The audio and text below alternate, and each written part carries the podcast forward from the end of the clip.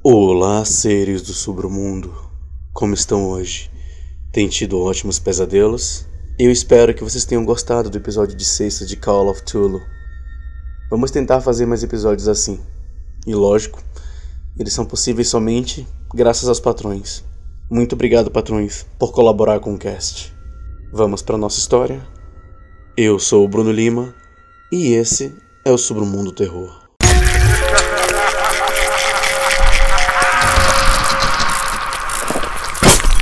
Submundo Terror.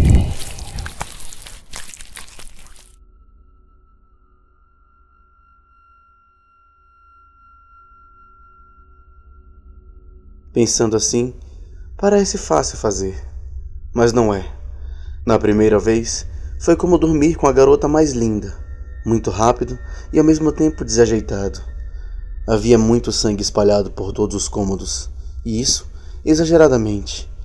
No primeiro dia, logo do início da manhã, mal consegui controlar os objetos para golpear suas cabeças e apertar os seus pescoços.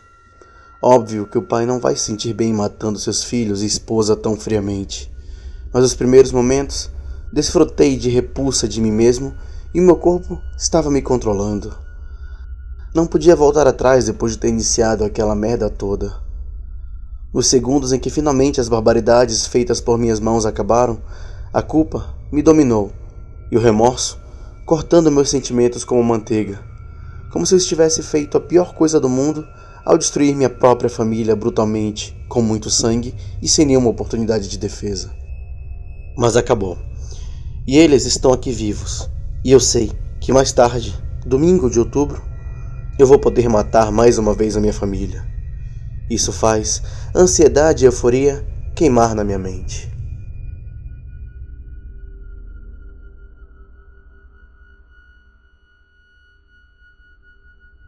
No início da tarde de sábado, eu já estou acabado pelo cansaço do serviço. A única coisa que eu quero é chegar em casa e descansar para estar pronto na madrugada e ir trabalhar. Lógico, depois de suportar a minha família. Mesmo os amando, há coisas que ninguém suporta. Essa garotinha que mal fez 14 anos, trazendo um namorado mais velho. O seu garoto ouvindo 24 horas de música de funk. E sua esposa estourando o cartão de crédito com compras fúteis junto com as piranhas das suas amigas.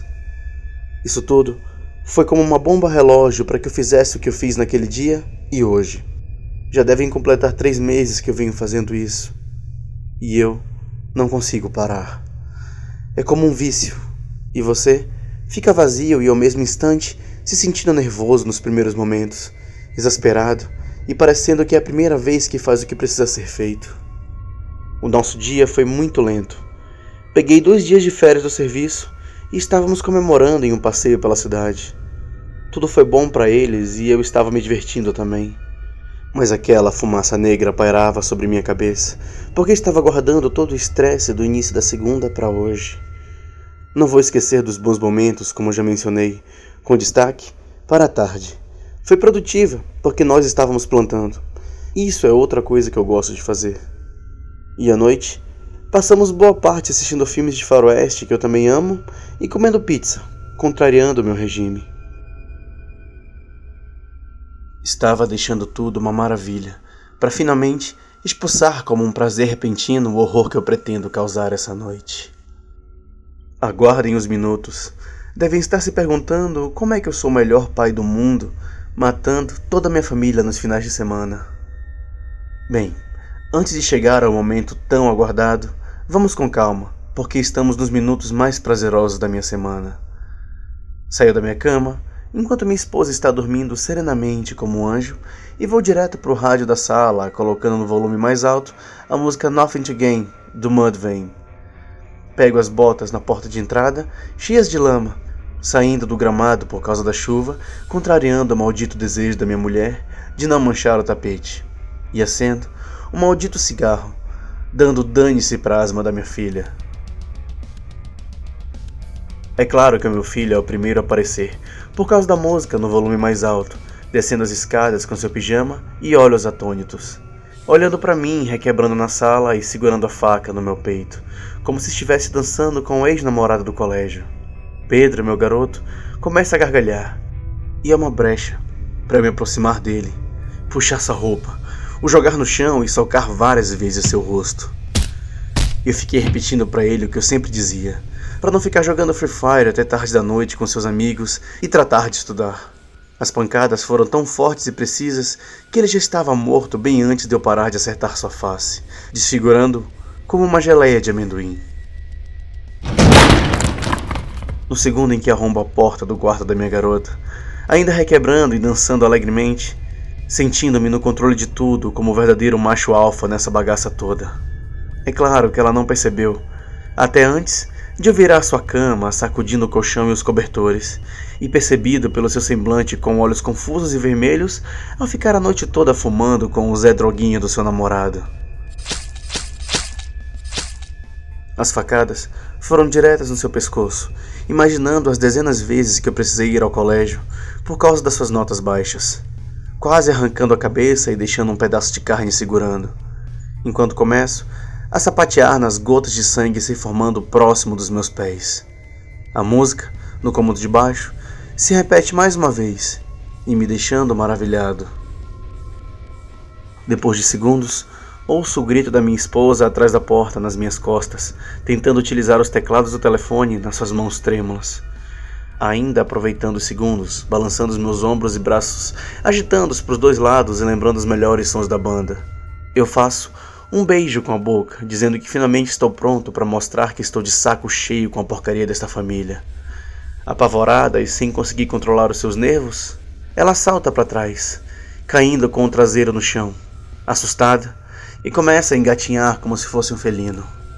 Empurra seus quadris gordos por ficar o dia todo reclamando e gastando com roupas que não cabem em seu corpo, com as minhas botas.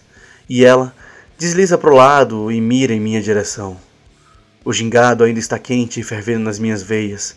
Quando eu pego o dinheiro da minha carteira dizendo que isso tudo é apenas para pagar as despesas exageradas dessa casa consumista, colocando tudo na goela dela abaixo, até que ela vomita entre os meus dedos.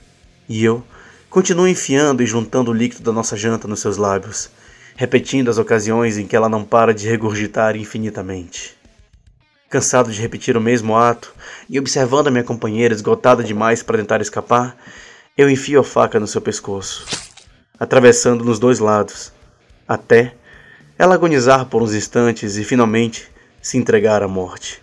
Eu ainda estou na excitação e no prazer instantâneo, até perceber a porta sendo aberta e os homens aparecendo, olhando tudo que eu fiz e enxergando a mim mesmo deitado no suor da barbaridade quando suas mãos incômodas encostam em mim, removendo os fones de ouvido do meu rosto, alguns fios de sensores do corpo e rasgando dos meus olhos óculos de VR, acordo para a realidade.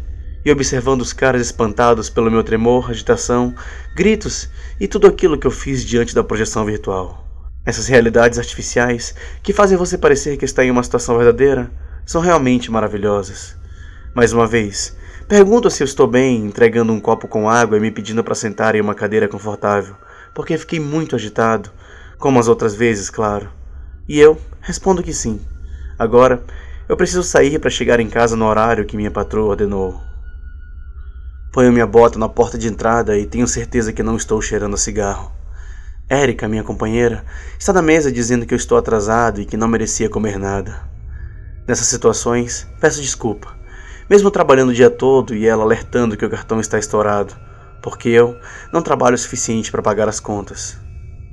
O meu filho parece um morto-vivo no celular jogando online e a minha filha nem está no momento, enquanto troca mensagens com seu namorado.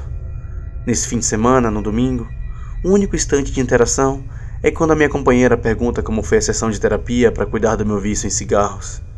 E eu digo que foi produtivo, tedioso, confuso e o tempo, o tempo é de matar. Gostaram da história Seres do Sobremundo? Espero que vocês tenham gostado. A história de hoje foi escrita pelo Sinistro, como várias outras que já apareceram aqui também no cast. E não se esqueçam, se vocês quiserem se tornar um dos apoiadores do canal, é só visitar o PicPay, Patreon ou Catarse. Vocês ajudam muito o podcast se tornando um dos patrões. Muito obrigado por tudo. Boa noite e bons pesadelos.